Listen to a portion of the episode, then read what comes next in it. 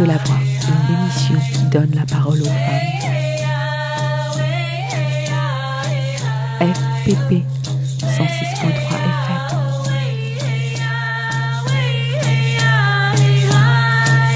Bienvenue dans Les femmes ont de la voix, une émission mensuelle qui donne la parole aux femmes. Pour célébrer cette nouvelle année, je vous propose d'écouter trois épisodes d'une série documentaire réalisée entre mars et juin 2019 à Paris et qui s'intitule Les Algériens ont de la voix. Ce documentaire s'inscrit dans le Hirak, un mouvement de contestation né en février 2019 pour protester dans un premier temps contre la candidature d'Abdelaziz Bouteflika à un cinquième mandat présidentiel, puis contre tout un système corrompu qui paupérise le pays.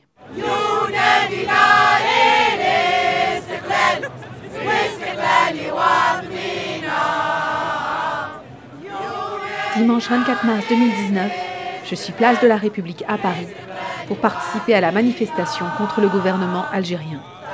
C'est dans ce cadre que j'ai souhaité donner la parole aux femmes. Elles ne représentent guère plus de 10-15% des manifestants, mais sont tout de même visibles et audibles. Des jeunes et des moins jeunes s'expriment tour à tour sur la situation actuelle et la place des femmes dans l'Algérie de demain. On parle également de la présence des femmes dans les luttes algériennes, des résistantes, des enjeux de la mixité, de la jeunesse, de la censure, des répressions et du rôle central qu'ont joué les stades de foot. Voici donc quelques extraits de témoignages récoltés pendant cette journée historique.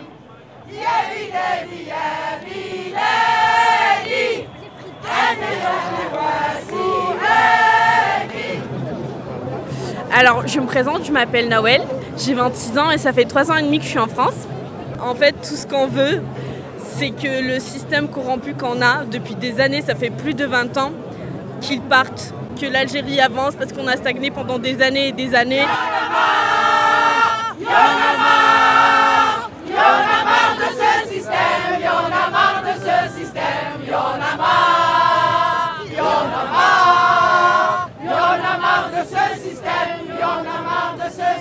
En fait, moi, j'ai fait euh, les quatre manifestations à Alger. Je suis arrivée cette semaine. Donc, euh, c'est ma première manif parisienne. J'ai été parmi celles qui faisaient des manifestations dans les années 70 et 80, des manifestations de femmes. Là, c'est sûr qu'il y en avait plus parce que c'était avec la bénédiction du peuple. J'étais un petit peu sceptique. Le 22, il y avait une pancarte des jeunes qui disait ceux qui ne sont pas sortis aujourd'hui, leur reste le 8 mars. Ça, c'était le 1er mars je me suis dit, il y a déjà de la misogynie qui s'installe. Ça veut dire que le 8 mars, il n'y aura que, des femmes. Et là, j'ai discuté avec les copains de mon fils. Je leur ai dit, j'espère que vous serez présents avec nous. Et là, ils m'ont dit, mais bien sûr qu'on sera présents. Et donc là, les gens sont sortis en famille. Donc, euh, ce n'est pas seulement les femmes. Et, les femmes ont marqué leur présence. Et, moi, je crois que l'histoire de l'Algérie est riche en présence féminine dans les luttes. Hein. Euh, on a euh, parmi les premières euh, que les gens connaissent, c'est bien Fatma Soumel qui a résisté à l'armée française en 1851. Donc ce n'est pas parce qu'on occulte la présence des femmes qu'on va dire oui, on a vu les femmes sortir. Non, les femmes sont sorties depuis toujours. N'oublions pas, on parle même pas de la guerre, même l'indépendance, ceux qui ont, quand il y a eu les, les batailles de clans, c'est les femmes qui ont fait la manif à l'indépendance avec sept ans baraquettes. Donc c'est ça qui a arrêté les fusions de sang entre l'armée de Boumedienne qui est rentrée de l'extérieur et l'armée de l'intérieur.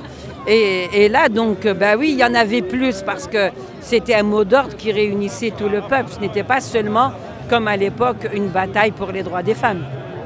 Donc c'est vrai que par, la qualité de la mobilisation, par la présence de, familiale, il y avait toutes les femmes, je dirais toutes les femmes qui étaient sorties, à des exceptions près. Euh, bah oui, les femmes ont participé. Et moi, je crois que j'ai vu des femmes, ce n'était pas seulement une présence politique, mais c'était des, femmes épanouies qui étaient dehors, des jeunes filles, des jeunes filles qui, qui manifestaient en, mixité sans craindre les garçons, sans être embêtées, qui étaient protégées par les garçons. Il y avait une convivialité, il y avait euh, euh, une réjouissance. Moi, je crois que toutes les manifestations à l'origine sont pacifiques. C'est l'intervention des forces de répression qui provoque l'émeute. Parce que si en Algérie, s'il y avait eu de la répression, ben forcément, euh, vous avez une manifestation, les gens sont déjà euh, sur les nerfs. Euh, ben, si on leur tape dessus, si on leur tire dessus, Qu'est-ce que vous voulez que ça donne? C'est vrai que le peuple algérien a toujours eu une réputation de violence, mais c'est parce qu'il y avait de la violence. Vous allez à l'entrée des stades, on n'a pas l'impression que les jeunes rentrent dans un stade. Ils se font matraquer à l'entrée du stade. Donc déjà, ils sont en situation de violence et en situation de riposte. Là, on a eu de la chance qu'il euh, n'y a pas eu de, de répression. Et les jeunes, moi je crois qu'il y a quand même un niveau de maturité euh, politique qui s'est développée chez ces jeunes. Ce n'est pas une génération spontanée, euh, quand même des centaines de milliers de jeunes très politisés. Les chansons qui ont été reprises, les slogans qui sont repris dans les manifestations par toute la population, c'est les chansons du stade quand même. Les chansons depuis une dizaine d'années sont d'un niveau politique. C'est contre le pouvoir. Ce n'est plus des chansons euh, du stade quelconque, mais c'est des discours politiques qui, qui étaient qui était très très très très bien développé et les jeunes se sont entraînés et donc le jour où ils sont sortis, ils avaient déjà l'organisation des stades. Quand vous avez euh, des 80 000 personnes qui sortent du stade du 5 juillet et qui, étaient ensemble, ben, ceux-là, ils ont commencé à 80 000 et peut-être un peu plus. Et c'est ceux-là qui organisent. L'organisation à Alger est extraordinaire. Il y a des comités de jeunes, il y a des services d'ordre. Ils sont entendus avec la police pour que la police reste sur la touche et eux, ils font le cordon de sécurité pour qu'il n'y ait pas euh, de, proximité, pour qu'il n'y ait pas d'énervement. Euh, la marche du 15 mars, j'ai vu un mouvement de CRS qui montait et qui descendait vers la rue Didouche. En fin de compte, ils étaient nerveux, les flics. Les jeunes leur ont dit on assure le service d'ordre, ils sont partis se reposer au commissariat. Les jeunes ont tout nettoyé et après ils ont manifesté avec la police, l'Algérie, Hawa Hawa, etc. Donc moi je crois que s'il y a de la violence, la violence vient d'abord des services de répression. Parce que je ne pense pas que le peuple sorte pour casser. Et je pense que même aux Champs-Élysées, les premières manifs des Gilets jaunes, il n'y avait pas de casse avant qu'il y ait des, tirs et avant que les gens ne soient blessés. N'oubliez pas que depuis 2001, l'un de, ceux qui se prétendent parmi les démocrates, Ali Benflis, qui était Premier ministre de Boutef, il avait signé le décret interdisant les manifestations à Alger et les regroupements. Donc le seul endroit où les jeunes pouvaient se réunir, c'était le stade. Et donc oui, oui, moi je, suis très reconnaissante à ces jeunes. C'est déjà bien que les jeunes nous acceptent, nous, dans leur manif, parce qu'ils ont fait tout, tout seuls. Il n'y a ni encadrement politique, ni encadrement social, euh, ni présence. Ils ont commencé seuls le 22. Rares ceux qui ont cru à la marche du 22 février. Et voilà ce que ça donne. Donc merci les jeunes. Euh, vraiment, on leur est très, vraiment reconnaissant.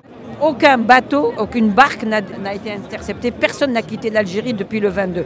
Ils le disent tout le temps. Ils disent on ne part pas, on ne part plus, c'est vous qui dégagez. Et donc ils ont construit une jolie barque. Euh, ils ont défilé avec à Alger en disant réservé par le pouvoir. Donc c'est vous qui serez haraga et non pas nous. Le peuple algérien a repris confiance, le peuple algérien a compris qu'il peut avoir son destin en main. Il ne faut pas l'oublier, depuis 62, ils n'ont rien décidé.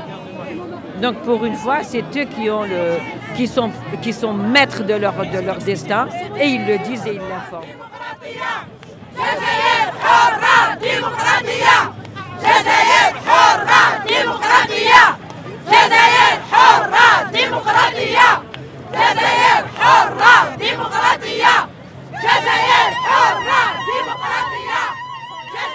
Les émeutes, il y en a toujours eu en Algérie. On les a appelées les émeutes parce que le pouvoir s'était arrangé pour que ça tourne en émeute. Mais je veux dire que la manifestation, la contestation du pouvoir a toujours été là. Mais je crois que nous sommes à un tournant de l'histoire qui est euh, extrêmement important. Là, on est dans une autre configuration qui menace le pouvoir. Et je crois que le pouvoir a intérêt à partir et très vite.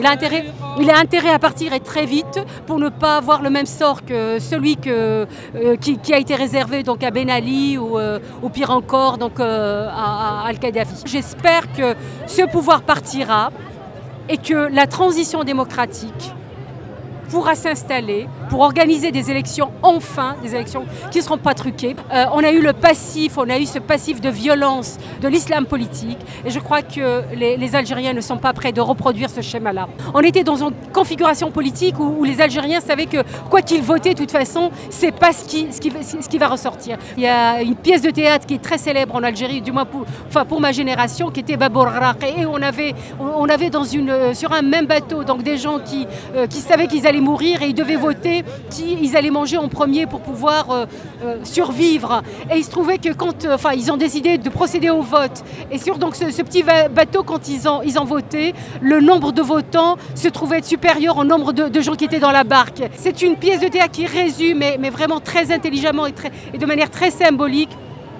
ces élections qui ont toujours été truquées. Et c'est pas parce qu'ils n'avaient pas de, de- conscience politique. Les gens avaient une conscience politique, mais ils ne pouvaient pas se déplacer. C'est-à-dire que, de toute façon, les résultats, ils les connaissaient, mais ils ne se déplaçaient pas pour ne pas cautionner ce que le pouvoir allait, euh, leur annoncer comme résultat. Donc c'était aussi une forme de contestation politique. La relève est prête. La, relève, je pense que en, Algérie, comme d'autres pays, moi je pense qu'il y a des gens qui, qui- sont intègres, il y a des gens, il y a- il y a- il y a des cadres, il y a une élite, etc. Mais il faudrait qu'on lui laisse le temps de se, de se constituer.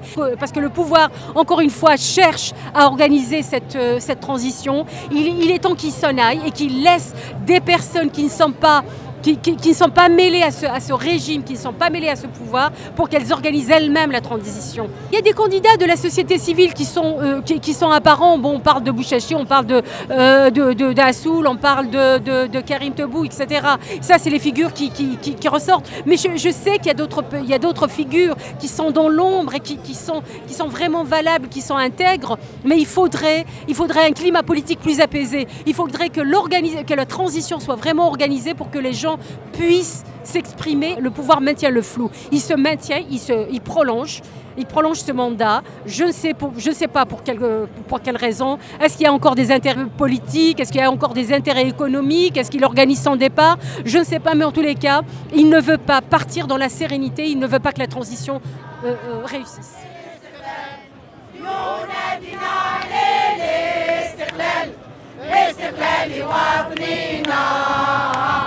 ينادينا الاستقلال لاستقلال وطننا. تحيتنا للوطن خير من الحياة. تضحيتنا للوطن خير من الحياة. أضحي بحياتي وبمال عادي en fait la liberté de dire ce qu'on veut, la liberté d'expression et de faire dégager le système. Voilà, tout simplement. Le plus grand problème en fait en Algérie, c'est qu'il n'y a pas beaucoup de travail. Encore, on est sous-payé. Donc euh, pour le, le SMIC là-bas, il est très très bas. Donc on n'arrive même pas à avoir les besoins primaires pour une famille en fait. Et c'est tellement malheureux alors qu'en voyant des, justement des personnes du gouvernement qui, qui se remplissent les poches, prend en fait l'argent du peuple.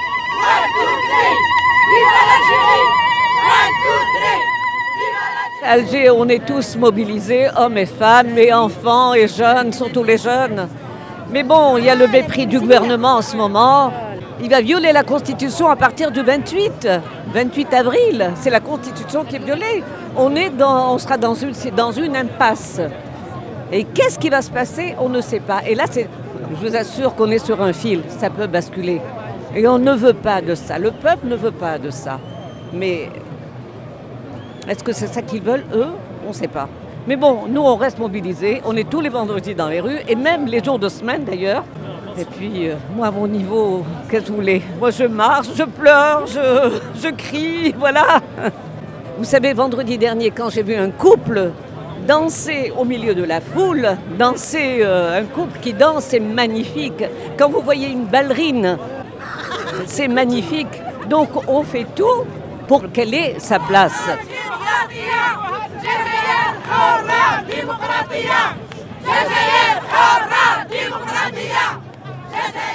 Il y a des mecs qui ont défilé avec des pancartes. Pourquoi pas une femme présidente? C'est des mecs. Moi j'ai eu peur quand j'ai vu les femmes se soulever. dit, Ah, ah non, non, avec les révolutions, il y a eu des priorités. Les femmes, rien. Moi, je pas. C'est comme les Non, non. berbères, j'ai dit il faut attendre que tout Non, s'arrange faut et puis après on s'y En met. fait, quand tu demandes les, re- les revendications démocratiques, il faut, faut rien lâcher. Mais vraiment rien lâcher.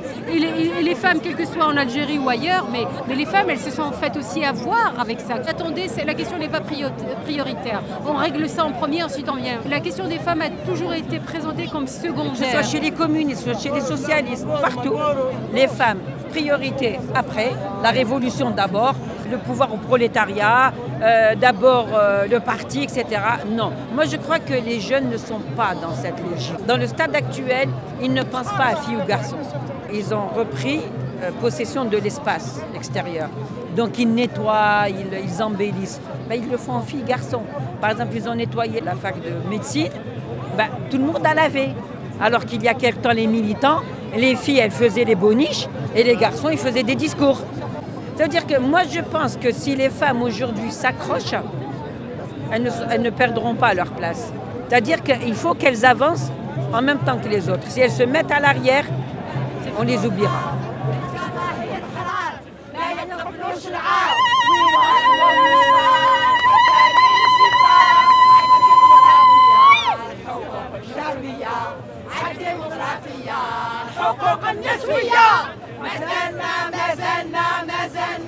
Pourquoi vous êtes ici aujourd'hui pour manifester contre Bouteflika et son cinquième mandat. Vous avez quel âge? Moi j'ai 9 ans, moi j'ai 8 ans. Moi j'ai 6 ans, moi j'ai 11 ans. Bouteflika dégage. Bouteflika dégage.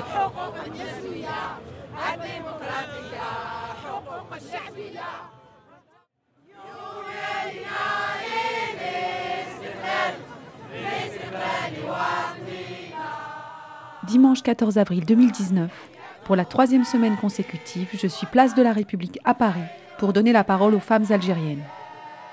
Depuis le 16 février, des manifestations d'une grande ampleur ont eu lieu un peu partout en Algérie pour protester contre le pouvoir corrompu. Depuis, le président Abdelaziz Bouteflika a démissionné, remplacé par Abdelkader Ben Salah, qui devient chef de l'État par intérim, et les élections présidentielles initialement prévues le 18 avril ont été repoussées au 4 juillet. Ces manifestations présentent trois caractéristiques majeures. Elles s'inscrivent dans la durée, sont pacifiques et sont marquées par la présence des femmes. Chaque dimanche, c'est place de la République à Paris que se réunit la diaspora algérienne pour soutenir la révolution du sourire, du nom que s'est donné ce vaste mouvement de contestation pacifique et populaire qu'on appelle également le Hirak, qui signifie mouvement en arabe. Ce dimanche, j'arrive vers 14h. Je fais un premier tour de la place et remarque une nette augmentation de la participation des femmes. À vue d'œil, je dirais qu'elles représentent au moins un tiers des manifestants. Depuis ma première venue, un espace dédié aux femmes s'est constitué, où l'on peut voir inscrit sur les banderoles abrogation du Code de la famille et où les femmes viennent débattre sur différents sujets relatifs à l'égalité femmes-hommes. Voici donc le troisième volet de Les Algériennes ont de la voix.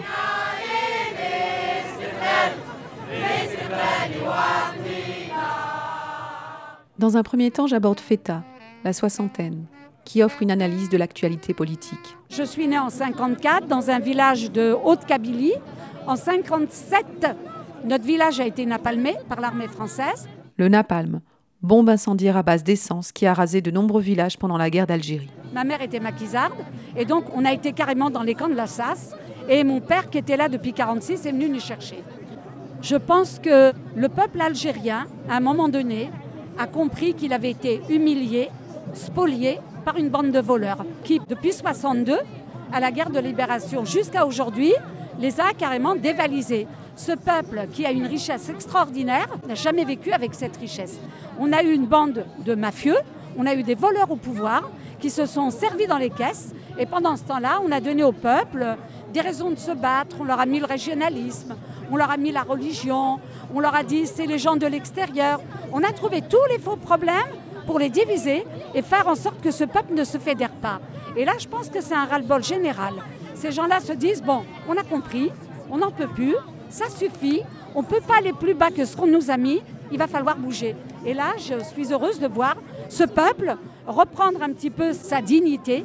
Aujourd'hui, il y a un grand danger. Le grand danger vient de ces gens qui sont à la tête du pouvoir, ces généraux dans l'armée, et vient également des services de renseignement qui, eux, essayent justement de stabiliser le pouvoir. C'est une analyse que je vous fais. Mais de manière générale, l'armée, elle est quand même traversée par tous les corps de la société. Et je ne pense pas qu'elle laisserait faire. Ou alors ça bougerait euh, dans un drôle de sens. Puis je rencontre Aini, 42 ans, venue en France pour ses études. Nous, en tout cas, la communauté algérienne en France, on est assez nombreux. On suit ça de très très près. On vit vraiment connecté avec ce qui se passe là-bas. Et de jour en jour, en fait, les choses, elles évoluent. Le problème, c'est que le gouvernement actuel, en tout cas, le pseudo-gouvernement militaire-politique, est complètement autiste à la volonté du peuple. Le peuple ne veut pas faire disparaître euh, quelques caciques, hein, en fait. Ils veulent complètement changer, refondre euh, la Constitution. Donc euh, si on remet les mêmes et on recommence, bah, de toute façon on les a vus, hein. il y a des jeunes aussi du FLN. Hein. donc euh, ça veut dire que ce système-là se reproduit. Ma génération, a vécu quand même la décennie noire, donc je suis très très heureuse de voir cette jeune génération qui se libère. On se rend compte aujourd'hui qu'il y a une unité nationale qui est importante et que finalement les divisions elles ont été beaucoup attisées, nourries. Bah, ça fait le pain béni des dictateurs. Hein. Et je suis heureuse de voir que la société était beaucoup plus éveillée que leurs gouvernants. Je pense que le, mot d'ordre du peuple aujourd'hui c'est la liberté. Et donc euh, comme vous le savez, l'Afrique du Nord est d'origine amazir et amazir veut dire homme libre. Ce peuple depuis plus de 20 siècles aspire à la liberté. Aujourd'hui, plus que jamais, je me pose la question pourquoi je suis partie? Donc moi, je suis arrivée euh, jeune, étudiante, et en fait, depuis le début de cette révolution, je me pose des questions. On fait des choix douloureux hein, en venant en France, malgré ce qu'on peut entendre. C'est douloureux de quitter sa famille, de faire une famille ici loin des siens. Moi, mes enfants, ils voient leurs grands-parents deux fois par an, d'autres les voient encore moins.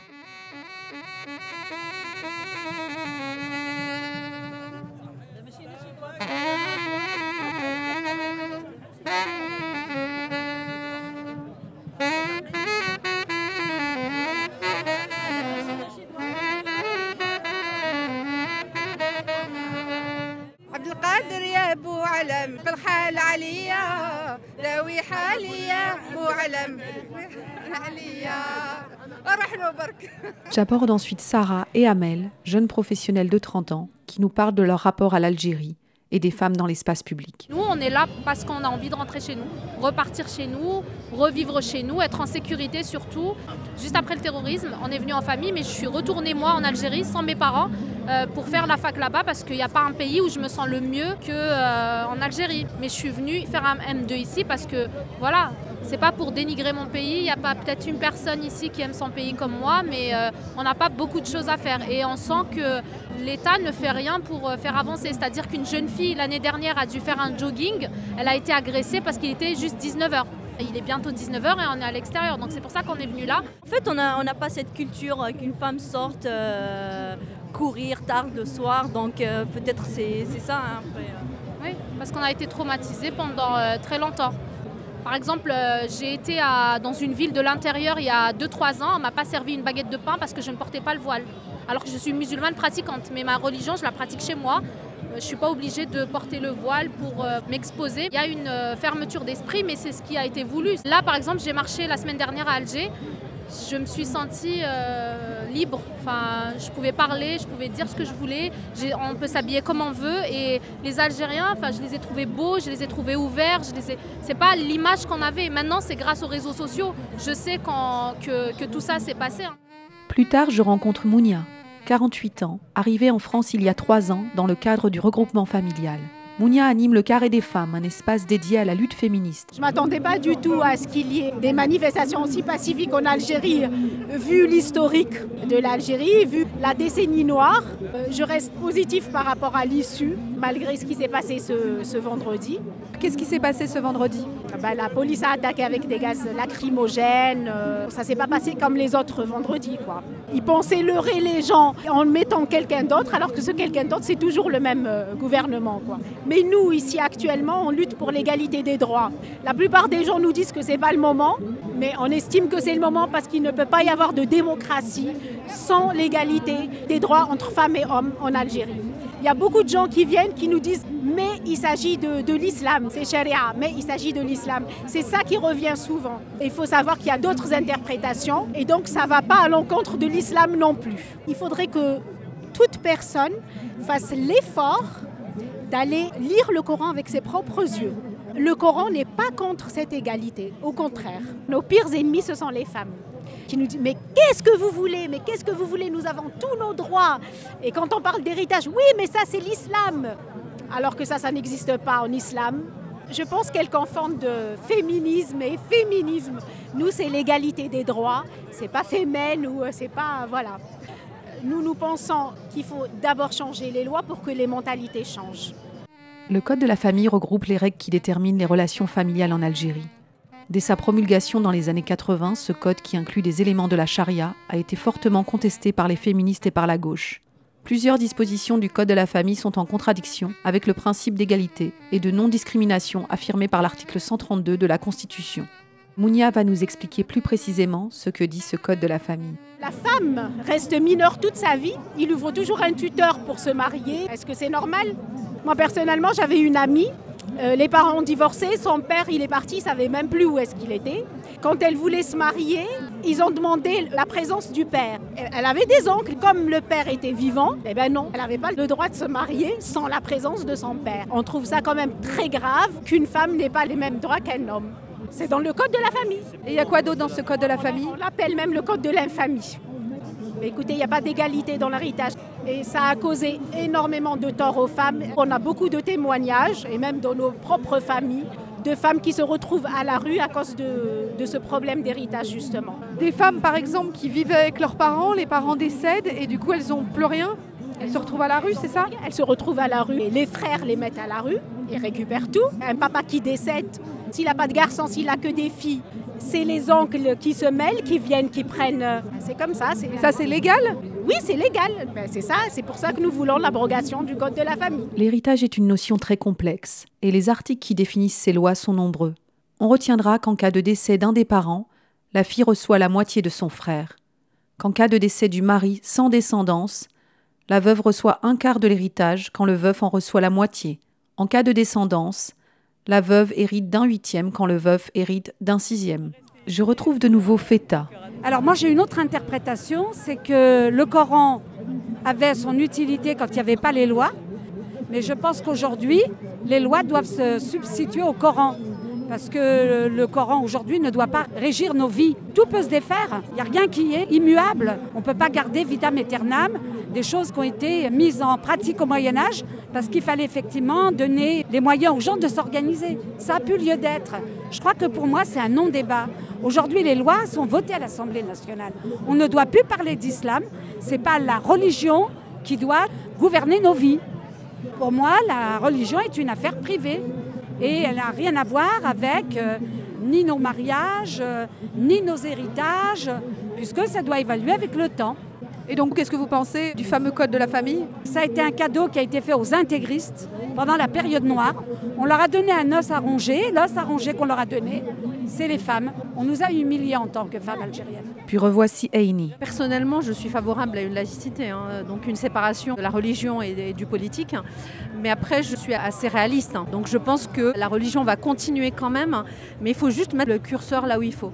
C'est-à-dire qu'il ne faut pas que ça aille trop loin. Mais notamment le code de la famille. C'est-à-dire qu'un type peut épouser euh, quatre femmes à la fois, c'est pas possible aujourd'hui. On est en 2019, c'est impossible. Alors, il y a des choses aussi qui sont pas liées à la religion, qui sont liées à la tradition. hein. C'est-à-dire que à certains endroits bah, qui, sont encore euh, un peu anciens dans leur fonctionnement, euh, quand une femme demande l'héritage, elle est pratiquement mal vue.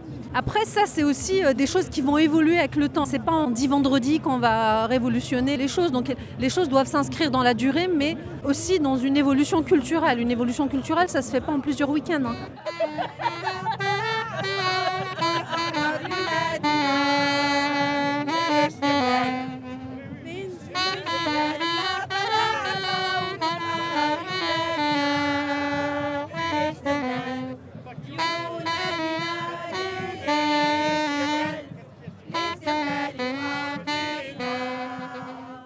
Je fais la rencontre d'Ayette, 45 ans, arrivée avec un visa touriste il y a 15 ans. Elle nous explique les choix de son départ pour la France. Je suis d'Annaba. Je parle de moi, hein. je parle pas de toutes les filles hein, ou toutes les femmes. Quand j'étais en Algérie, il y avait des choses qui j'arrive pas à accepter, des choses qui m'oppressent, euh, que j'arrive pas à exprimer à haut et fort. Ce qui vous oppressait en Algérie? C'est les traditions. C'est vraiment les traditions. C'est un pays qui est resté très très longtemps fermé. Du coup, on a gardé les mauvaises habitudes, les vieilles habitudes que nos parents et nos grands-parents ils l'ont, ils l'ont acquis par rapport à qui Par rapport à l'armée française aussi. Il faut dire ça la vérité. Parce qu'à l'époque, quand ma mère, elle me racontait des histoires, elle habitait dans des, dans des villages. Ceux qui travaillent avec l'armée française, quand ils viennent, ils savent que cette fille, euh, elle est jeune, ils prennent les filles, les violent. Alors ils ont eu cette habitude que la fille, elle doit rester toujours cachée. Que la fille, il ne faut pas la sortir. Si on lâche la fille sortir, elle va être violée. C'est cette mentalité pour protéger la fille. Voilà, c'est pour, pour une bonne tension, pour protéger la fille. Mais les temps changent et les filles ont besoin de liberté. Pour Sadia, 75 ans, les femmes ont aussi leur part de responsabilité. Je vais vous dire mon expérience. Quand j'allais en Algérie, la première fois j'avais 18 ans, les femmes me disaient faut pas sortir. Alors que mon mari m'a laissé sortir. Je voulais aller au marché. Ah non, je ne peux pas aller au marché. Donc, elles ont cultivé ça et ça s'est transformé de mère en fille. Je vous assure que je leur ai dit aux femmes, je dis c'est de votre faute, c'est vous qui avez cultivé ce truc. Attention, mon mari va rentrer. Attention, mon mari ne voudra pas ça. Attention, attention. Mon mari me laissait euh, travailler. Euh, j'ai voyagé toute seule, euh, toute seule. eh ben non, ben, mon mari c'est, je dirais pas le mot, mais c'est pas un homme parce qu'il a sa femme sortir. Et ce sont les femmes qui ont, cultivé ce système de soumission, si on peut dire. Les rapports femmes-hommes sont régis par les lois, les traditions, mais également les peurs. Quelle place les femmes veulent-elles prendre dans cette Algérie de demain? La suite dans un prochain épisode. C'était Les Algériens ont de la voix.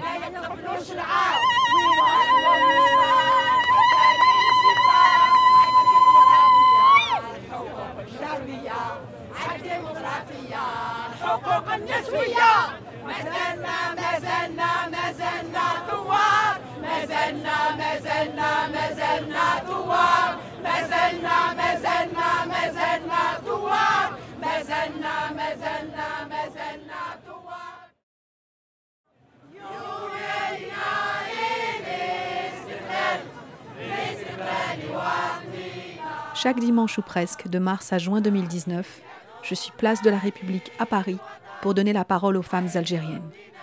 Depuis le 22 février 2019, des manifestations pacifiques d'une grande ampleur ont lieu un peu partout en Algérie pour protester contre le pouvoir corrompu et réclamer un changement radical de système.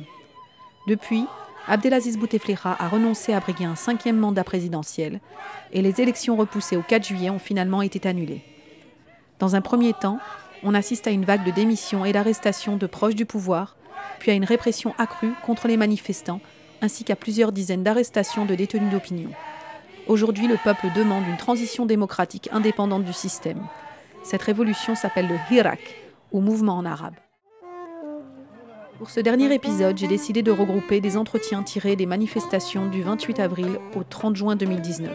C'est donc place de la République à Paris que chaque dimanche, la diaspora algérienne se retrouve pour échanger, débattre dans des espaces dédiés ou non, sur une scène ou sur un banc, et c'est ici que je vais à la rencontre des Algériennes. Nous parlerons des libertés individuelles, du poids des traditions, de voile, d'exil, de discrimination, mais également d'espoir. Voici donc le cinquième volet de Les Algériennes ont de la voix.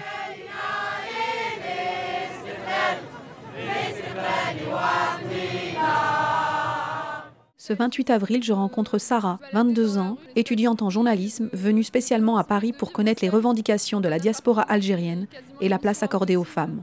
Je demande d'abord à Sarah s'il est possible d'être une femme indépendante en Algérie. En tant que femme en Algérie, le quotidien n'est pas très simple. Il s'agisse de juste se balader dans la rue, dans l'espace public, de, de s'émanciper, de vivre seule dans un appartement, c'est quasiment une mission impossible. Pourquoi euh, Alors soit les propriétaires ne veulent pas parce que c'est très mal vu une femme qui est toute seule. Euh, c'est tout de suite euh, une prostituée. Soit il y a quelqu'un qui accepte mais qui te fait des sous-entendus à caractère sexuel ou autre.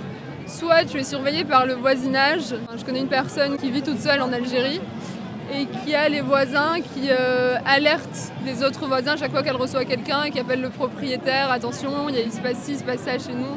Donc tout le monde est quelque part responsable de toi sans que tu n'aies rien demandé. Mais il y a, d'autres... Euh, par exemple, dans la loi, il n'est pas écrit qu'une femme ne peut pas se balader seule dans la rue. Et pourtant, dans les faits, moi à Alger, je me déplaçais principalement en voiture. Je ne pouvais pas marcher dans la rue parce que je me faisais euh, embêter euh, à longueur de journée, peu importe le quartier, peu importe l'endroit, peu importe euh, la façon dont je suis habillée. Il suffit en fait juste d'être de sexe féminin et tu deviens l'objet du désir de la personne qui est en face de toi et, il se sent tout à fait légitime en fait. Il se pose aucune question. Tu es dans la rue, tu es dans un espace qui lui appartient. Donc il se permet de t'insulter, de, t'importuner, de te dire tout et n'importe quoi sans réflexion derrière. Est-ce que tu es voilée en Algérie? Non, non, je suis pas voilée, ni en Algérie, ni ailleurs, et je ne le serai jamais normalement. Sauf si j'ai un problème, une calvitie ou je ne sais quoi. Même si tu es en burqa, tu te fais embêter dans la rue en fait. C'est pas une question de la façon dont tu es habillé ou pas, c'est une question d'éducation. Et l'amour dans tout ça? Alors en Algérie, l'amour est un énorme tabou. Ça devient limite quelque chose de d'interdit, c'est négatif en fait. C'est pas quelque chose de positif. Être amoureux, faut pas, faut pas en parler. Je parle de la norme. Après, il y a toujours des exceptions, mais là, je fais une généralité. Faut pas en parler, il faut euh, faire les choses en cachette, euh, faut voir euh, son copain, sa copine en cachette de sa famille. Je sais pas, c'est quelque chose qui est diabolisé et puis du jour au lendemain, les gens se marient et ça devient quelque chose de, en fait, même au sein de la famille, le couple qui a des enfants ne montre pas son amour à côté de ses enfants. Je demande enfin à Sarah d'où vient sa liberté de penser. Je pense que quand on est dans cette situation-là, il y a deux issues possibles. Soit on finit par accepter sans trop se poser de, questions, soit on développe vraiment une réflexion euh, profonde et un regard critique sur tout ce qui nous entoure. Et on décide de, de, bah, réfléchir par soi-même. Enfin, moi, à chaque fois qu'on me pose cette question, je la trouve assez étrange parce que pour moi, c'est un peu c'est naturel de questionner ce qui nous entoure. Oui, mais tu as bien remarqué qu'autour de toi, c'était pas le cas de tout le monde. Oui, mais est-ce que c'est pas agir justement par. Euh, sans rentrer dans le jugement, mais c'est un peu être lâche que de se contenter de d'accepter ce, qui nous, nous entoure et parce que c'est plus confortable, parce que les gens vont nous aimer mais nous on sera pas heureux. Je sais pas, moi ça me correspond pas. Ce même jour, je rencontre Dalila, maître verrier installé dans le carré des artistes. Dalila grave sur verre les slogans entendus durant le Hirak et propose un atelier participatif de travail du verre qui s'intitule Atelier bouteille à la mer, en référence aux haragas algériens qui périssent en mer. Les haragas sont généralement de jeunes hommes qui risquent leur vie en Méditerranée pour rejoindre l'Europe sur des bateaux de fortune.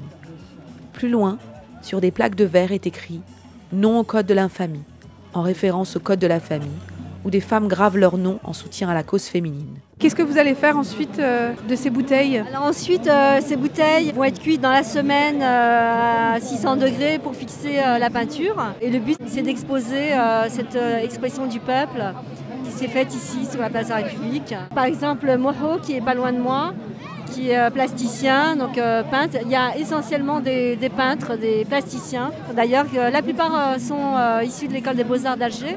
Un de mes thèmes de prédilection est la femme. J'ai beaucoup exposé sur le thème de la femme parce qu'une société où où la femme n'est pas libre, ne peut pas s'épanouir. les hommes eux-mêmes ne peuvent pas s'épanouir s'ils vivent dans une société patriarcale. J'ai eu la chance d'aller à Alger il y a deux ans pour exposer euh, au Palais de la Culture euh, d'Alger. Euh, j'attends que justement le statut de la femme soit, soit un peu plus élevé, plus reconnu pour pouvoir y aller. Et, vous vous sentez pas en sécurité aujourd'hui quand vous allez en Algérie? Hélas, oui, je ne me sens pas vraiment en sécurité. J'ai toujours l'impression qu'il faut, il faut, faut, un homme avec soi pour se sentir en sécurité. Euh, un, mari ou un frère. Euh, et le mouvement est là pour ça aussi, c'est pour qu'on puisse arriver, arriver à ce but, qu'une femme puisse se libérer euh, en Algérie, dans son pays elle-même.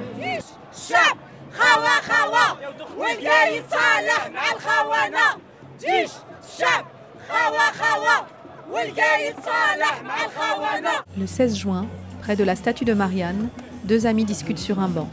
Malika et Farida portent des drapeaux algériens sur les épaules ainsi que des casquettes à l'effigie de l'Algérie. Elles échangent sur la difficulté d'être une femme en Algérie. Notre entretien commence d'ailleurs sur l'hymne national algérien. Ça aurait été bien si j'étais un garçon. J'aurais vu plein de choses. On aimerait bien être dans la peau d'un garçon en fait. Parce que eux, ils ont plus de liberté que nous les filles. Ils ont plus de liberté. C'est beaucoup même. Beaucoup de liberté. Ils ont le droit de tout faire, de sortir, d'avoir des filles, de tout faire, mais pas les filles. Les filles non. Les filles, la fille, il faut qu'elle fasse ses études. Aucune bêtise qu'elle sache faire la cuisine, qu'elle sache s'occuper de son mari et de ses enfants. point, ça s'arrête là. Euh, ils forment les filles, les futures mamans, les futures épouses, des épouses euh, obéissantes. Voilà, c'est ça. Moi, ma mère, elle me disait, oui, tu apprends la cuisine, euh, le jour où tu vas te marier, qu'est-ce que tu vas faire et tout ça. Mais finalement, non, c'est avéré que mon mari cuisine aussi. Donc tout ce que j'ai appris, c'était pour rien. Je te promets. Ils m'ont appris, ils m'ont appris à faire le beurre cookies. j'ai jamais fait. Et ce jour-là, ma tante, elle me dit Allez, vas-y, tu vas apprendre, il te reste que 7 jours pour te marier. Mais 7 jours, j'ai pas le temps encore d'apprendre le couscous. Parce que le lendemain, tu fais le. C'est quoi Enfin, le. Enfin, sous forme de couscous, mais très très gros. L'Ish. T'as jamais entendu ça, l'Ish pendant 7 jours, moi, je faisais que ça pour apprendre. Et quand je suis arrivée... Euh, Vous avez passé la semaine avant votre mariage juste à cuisiner? Pour apprendre, à, apprendre surtout comment rouler. Parce que la belle-mère, elle va demander, mais c'était rigolo quand même. Je faisais, mais je rigolais. Je dis, mais de toute façon, je ne ferai jamais ça. Et quand je suis arrivée euh, chez mon mari, je lui ai dit, je dis, je veux pas qu'on me coiffe le lendemain de, du mariage. Une vieille par là, une vieille par là, on te coiffe les ah, cheveux. C'est quoi une vieille par là, une vieille par là? Oui, voilà, deux personnes âgées, assez âgées. Et moi, je suis allée chez le coiffeur. Euh, enfin, la coiffeuse, elle m'a fait un truc euh, de malade avec la laque et tout. J'ai dit, mon Dieu, elles vont m'arracher mes cheveux. Je dis à mon mari, bah s'il te plaît, tu m'épargnes ça. Il me dit, t'inquiète pas, chérie, tu vas pas te faire coiffer par les vieilles. Elle nous parle ensuite du poids de la virginité féminine dans la société algérienne. Mais sincèrement, il serait temps de changer les mentalités, quoi. Ils sont toujours sur le sujet de virginité. Ça veut dire l'honneur de la famille est relié à la virginité de la femme. C'est lamentable, je trouve. Pourquoi Qu'est-ce que ça fait si la femme n'est pas vierge? Elle est méprisée, la famille elle est mise à l'écart de la société. On parle beaucoup sur elle, ouais, on parle ça veut dire, de euh, famille. La famille, elle est montrée du doigt. Elle va pas se marier là-bas. Au bled, c'est vraiment dur. Alors du coup, elle se pousse à aller euh, refaire l'hymen ou je sais pas. Ça veut dire qu'elle se font une virginité euh, artificielle. Hein.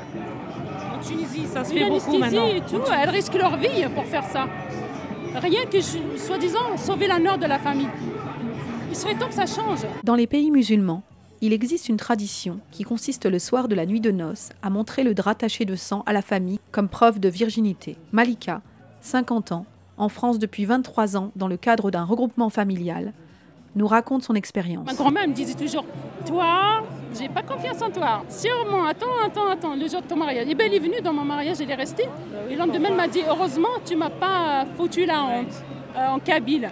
Je dis Pourquoi, grand-mère Elle m'a dit Parce que tu avais tellement voyagé que j'ai peur que, voilà, que tu as fait autre chose. Voilà. Que vous aviez perdu votre virginité. Non, elle me l'a dit comme ça, j'étais outre. Et alors, du coup, le drap, on le montre comment? Eh bien, ils l'ont montré. Moi, j'avais honte. Non, mais comme le drapeau, là, on fait le tour de la place? Oui, oui, comme le drapeau. Le mien, ils l'ont posé sur la couronne de fleurs qu'ils n'ont pas encore jetée et ils l'ont mis dessus. Chouma, j'avais honte. Même mon mari, il a dit, mais vraiment. Et ça veut dire que vos parents l'ont vu? Non, pas ma mère. Pas ma mère, pas mon père. Non, ma mère, elle la était. Belle, la belle famille aussi. Hein. C'est important. C'est pour l'important, c'est pour la ils belle ont fait famille. La fête, ils ont égorgé un mouton et tout. J'ai dit pour ça. Pour le petit bout de machin, euh, ils ont fait la fête. Ils attendaient que ça. Purée. Mais mon mari me dit ouais je suis fière, j'ai pris une vierge. C'est du sadique. Hein. Vous aviez quel âge à l'époque? 27 bah, ans, je vous ai dit. Ah oui, 27 ans. Farida, 47 ans, en France depuis 1999, a fui l'Algérie avec sa famille pendant la période de la décennie noire. Elle nous raconte les circonstances de son départ précipité ainsi que sa difficile intégration en France. Je suis arrivée avec mon mari et ma fille, euh, âgée de 10 ans. Euh, donc on a fui l'Algérie parce que c'était la période de terrorisme. Donc du coup, euh, mon mari, il, avait des, problèmes avec les terroristes. Ils lui ont collé une, affaire. du coup, ils l'ont condamné à trois ans de prison ferme. Du coup, ce qu'on a fait, on a fui l'Algérie. On est venu pour les vacances. Ma belle-sœur nous a envoyé un visa pour un mois, euh, mon mari et ma fille de 10 ans. Et on est resté ici en fait. On a vécu en France pendant 4 ans sans papier. Comment vous avez fait pour survivre? Ma belle-sœur nous a prêté un studio qui fait 13 euh, mètres carrés. On était tous les trois dedans. Une année plus tard, je suis tombée enceinte. On était quatre dans le studio. Du coup, on a vécu, euh, comment on a vécu On a travaillé en noir.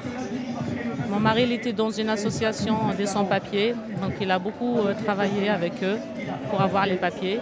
Du coup, au bout euh, de 4 ans, on a eu nos papiers. C'était vraiment difficile parce que travailler euh, au noir, c'est pas évident. Deux enfants de bas âge dans un studio, c'est pas évident. Mais à partir de là, bon bah, dès qu'on a eu les papiers, c'est vrai qu'on a, On a mis tout ça derrière nous, on a tout oublié. Mais par contre, mon mari, il ne peut pas aller en Algérie. Ça fait 19 ans et demi depuis qu'on est en France. Moi, je vais chez mes parents, j'ai toute ma famille là-bas, je vais tous les ans, tous les deux ans. Et aujourd'hui? Aujourd'hui, franchement, euh, tout va bien, je suis contente. Ma fille euh, qui est venue, qui avait l'âge de, de 10 ans, maintenant, aujourd'hui, elle a 29 ans. Elle est en Australie, ça fait un an et demi depuis qu'elle est partie pour faire sa vie là-bas. Et mon fils, il a 18 ans et demi aujourd'hui. Ça se passe très bien, il fait ses études dans l'informatique. Mon mari travaille, moi je travaille, on est épanouis. Est-ce que vous aviez peur de vous faire arrêter par la police? À l'époque, pas moi, mon mari. Mon mari, il avait vraiment peur. Mais moi, j'ai jamais eu peur. Parce que je me dis, mais j'ai rien fait de mal. Oui, mais même non, si j'ai un contrôle. Ouais. euh, Il y a des préjugés, même des fois on le sent, parce que rien qu'on est typé, on n'est Ouais, pas bah, blonde. Malheureusement, on n'a pas ce. Mais je suis Vous êtes un peu blonde quand même. Vous êtes un peu blonde aujourd'hui. Ouais, euh, bah, blonde blanc, bébert. Non, c'est vrai. Bah, c'est tendance pour cacher les cheveux blancs en fait. Si je vois les interpellations euh, gratuites, quand ils voient euh, un black ou un rebeu, et ils l'interpellent. Moi, il n'y a pas longtemps, euh, j'étais avec mon fils aîné. Bon, c'est vrai, il est typé, euh, voilà, c'est comme le papa. Et j'y vais au distributeur, je lui sors un peu d'argent, parce qu'il est étudiant, il ne travaille pas. Et, eh ben, il y avait deux policiers eh ben, qui couraient derrière nous.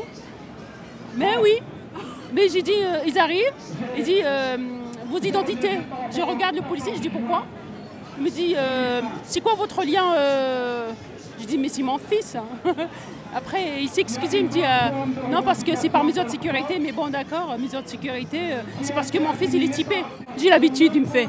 Il me dit, euh, je me suis déjà fait contrôler alors que j'étais avec une bande de copains et que des Français, que des têtes blondes. hein. Et ben lui, ils ont, et ils ont voulu vérifier son identité. Et- mais non, ils sont bien forgés parce que je leur explique. Je leur explique. Votre, même la France, c'est votre pays parce que vous êtes né ici. Mais l'Algérie aussi, c'est votre pays. Donc la chance que vous avez, vous avez deux pays. Vous, êtes, vous, vous partez en Algérie si vous êtes des Algériens. Vous êtes en France, vous êtes français. Enfin, Malika se confie sur ses liens avec l'Algérie, nous parle de son exil et de son attachement à la terre. J'aimerais bien repartir dans mon pays et vivre là-bas. Parce que c'est là-bas que je me sens bien. Je suis bien en France, mais je ne suis pas à 100% comblée. Parce qu'il y a quelque chose qui manque. La terre, la terre natale, le pays natal. C'est mes tripes. C'est là-bas où je suis née. Et c'est là-bas où, euh, où j'ai poussé mon premier cri. Quand je pars là-bas, je me ressource. Et quand je passe mes vacances ici, à la fin des vacances, quand je reviens chez moi, il y a un petit vide. Pourquoi? Je me pose la question, je me dis, ah, parce que j'ai pas vu ma famille, j'ai pas vu le pays surtout. Le fait de voir le paysage, ça me ressource. Ça me redonne euh, beaucoup de choses, je sais pas, je suis très émue. C'est euh, quelque chose d'inexplicable. Chaque pays a son odeur en fait. Et là-bas, c'est vrai qu'il y a quelque chose que je ne peux pas décrire. Mais je vous assure, l'Algérie, c'est ma mère. Voilà, et ma mère, c'est l'Algérie. Et vous, vous imaginez être enterré en France ou en Algérie? En Algérie, à côté de ma mère. Inch'Allah. Le 30 juin, pour la première fois depuis le début du Hirak, une marche pour une transition démocratique indépendante du système est organisée à Paris.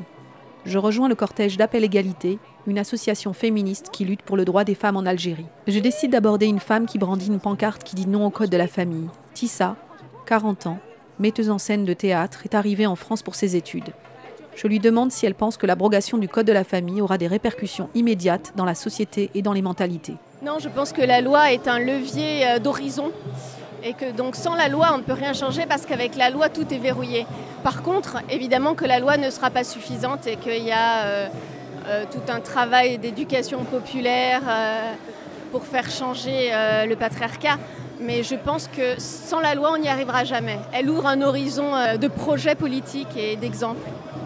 Je suis à la fois optimiste et lucide. Si on ne lâche rien, euh, j'ai espoir qu'en tout cas, euh, on franchisse une nouvelle ère d'une euh, jeune démocratie, à condition de ne rien lâcher maintenant et de mettre le pied dans la porte au niveau du droit des femmes comme de tout le reste.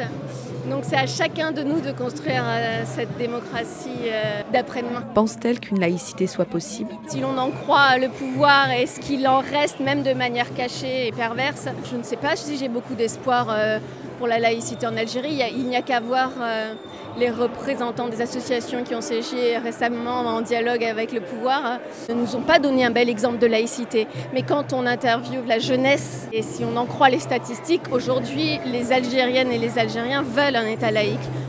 Oui, et d'ailleurs, les féministes algériennes euh, ont démissionné de ce soi-disant groupe qui représente euh, la population, et à très juste titre, je les soutiens. Pleinement, entièrement. Mais c'est avec l'expression de ce rapport de force que les choses peuvent changer. Tout est maintenant étant une question de rapport de force et euh, la laïcité et le féminisme sont intrinsèquement liés d'ailleurs. Il n'y a pas de féminisme sans laïcité. Pourquoi?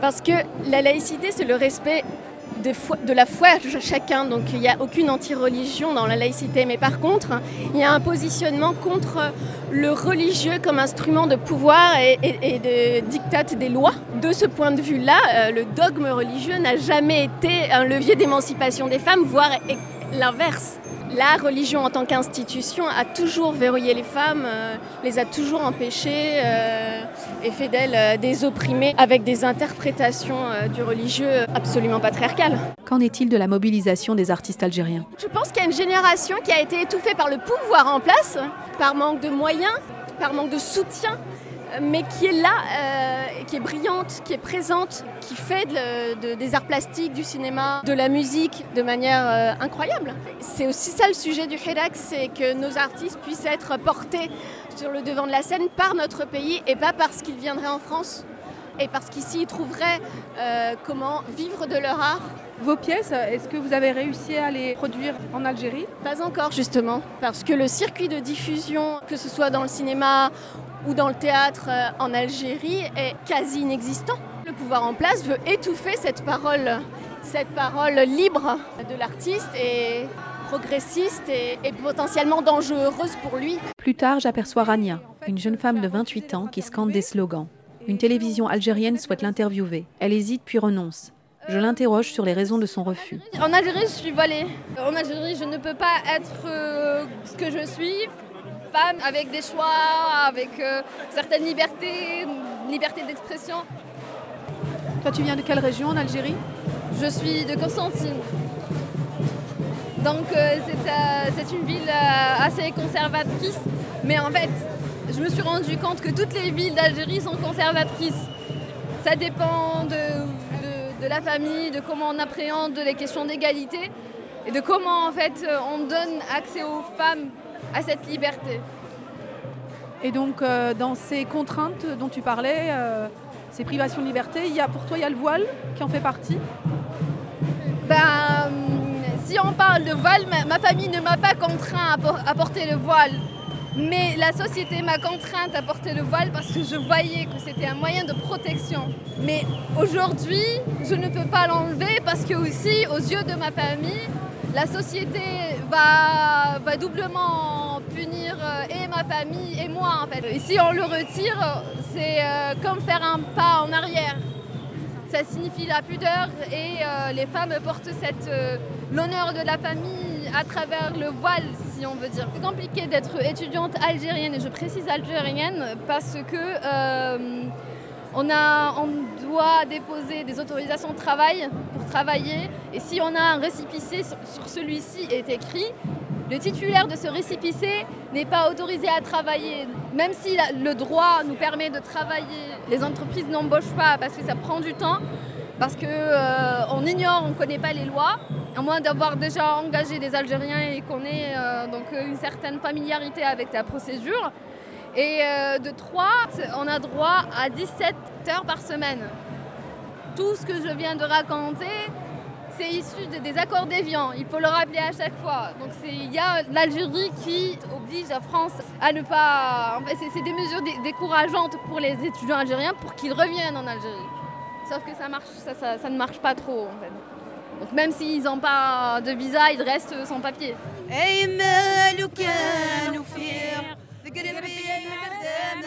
Un dimanche de rassemblement place de la République, j'aperçois un groupe de femmes entourant une autre. Je m'approche pour en savoir plus. Ça fait plaisir. Hein. Madame, c'est notre adolescence, c'est notre grande chanteuse. On a grandi avec ses chansons et tout ça. Donc, ah, c'est la famille, c'est la famille. C'est la famille, voilà. Moi, je m'appelle Karima Toukou. Elle fait partie d'une génération qui a créé, elle a donné beaucoup. Il y avait de la création. Les années 80, c'est très riche pour les Kabyles. C'était vraiment une période florissante. Elles me connaissent mieux que moi. Elle était notre maman et aujourd'hui, c'est notre sœur. Elle n'a pas changé du tout. Elle est restée comme elle est. Ça fait, ça fait longtemps que j'ai quitté un peu la scène, mais je chante toujours chez moi. hein. Dans la cuisine, quand je... Mais, mais tout le monde se demande quand est-ce que vous allez faire le prochain concert. Eh ben, on attend bientôt, bientôt, on attend que l'Algérie, Inch'Allah, elle va vraiment trouver sa place. Et puis on va faire la fête des nuits blanches. On attend l'Algérie, elle revient aux Algériens déjà. Après tout le monde là-bas, on va faire une fête euh, immense.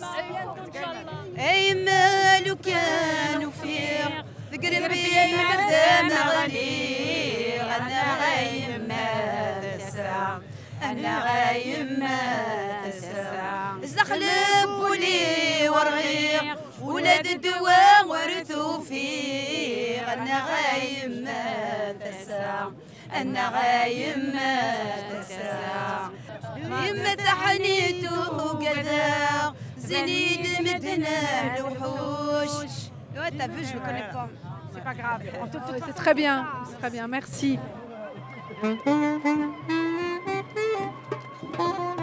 Quand j'entends parler du Hirak pour la première fois, je suis sur une plage du Sri Lanka à me remettre d'une tournée théâtrale éreintante que j'avais coordonnée. Pour la première fois depuis longtemps, des femmes de tout âge investissent en masse la rue et parviennent à imposer des manifestations pacifiques. J'apprends également que la diaspora algérienne se réunit les dimanches place de la République à Paris. Dès lors, je n'ai qu'une idée en tête rentrer à Paris et rejoindre le mouvement pour recueillir des témoignages de femmes algériennes. Je pars de nulle part ou presque. Je sais si peu de choses sur ces femmes et sur cette Algérie de mes parents. Sans vraiment savoir où je vais, de manière intuitive, j'aborde des femmes et les questionne sur la situation en Algérie et sur leurs revendications. J'ai la chance d'être accueillie à bras ouverts et de rencontrer des femmes inspirantes, militantes, étudiantes, féministes, retraitées, laïques, croyantes ou athées. Je suis également éblouie par la maturité des jeunes que j'interviewe, du courage de certaines femmes et de la résilience dont d'autres ont fait preuve. Enfin, je redécouvre l'humour algérien qui m'avait tant manqué, et en un sens, je renoue avec mon algérianité égarée. Une prochaine étape serait d'aller à la rencontre de ces femmes de l'autre côté de la Méditerranée, en Algérie, sur la terre de mes ancêtres. La lutte et la résistance s'organisent, l'optimisme est de mise, le Hirak est sur la bonne voie. Merci à toutes d'avoir partagé vos espoirs, vos envies, vos craintes, vos coups de gueule. Je suis Nadège Nechadi et c'était Les Algériens ont de la voix.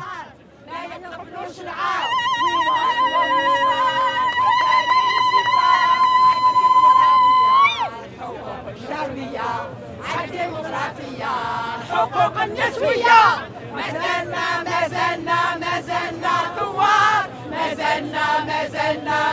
ما زلنا ثوار ما زلنا ما زلنا ما زلنا ثوار ما زلنا ما زلنا ما زلنا Près de six mois après ce dernier reportage, le Hirak ne faiblit pas. Les marches et les rassemblements continuent contre le système établi, face à un pouvoir répressif qui multiplie les arrestations de détenus d'opinion. Malgré l'appel au boycott, les nombreuses contestations et le fort taux d'abstention, les élections du 12 décembre ont finalement eu lieu.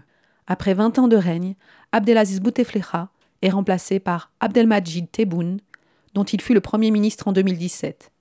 Considéré comme illégitime par la majorité des Algériens, Tebboune, 74 ans, nouveau président de la République algérienne, constitue un gouvernement semblable au précédent. Ironie du sort, dix jours seulement après la tenue d'une élection présidentielle qu'il avait voulu à tout prix, l'homme fort de l'Algérie, le chef d'état-major Ahmed Gaïd Salah, est mort. Vive le Hirak, vive l'Algérie. Belle année 2020, vive les femmes et vive les luttes.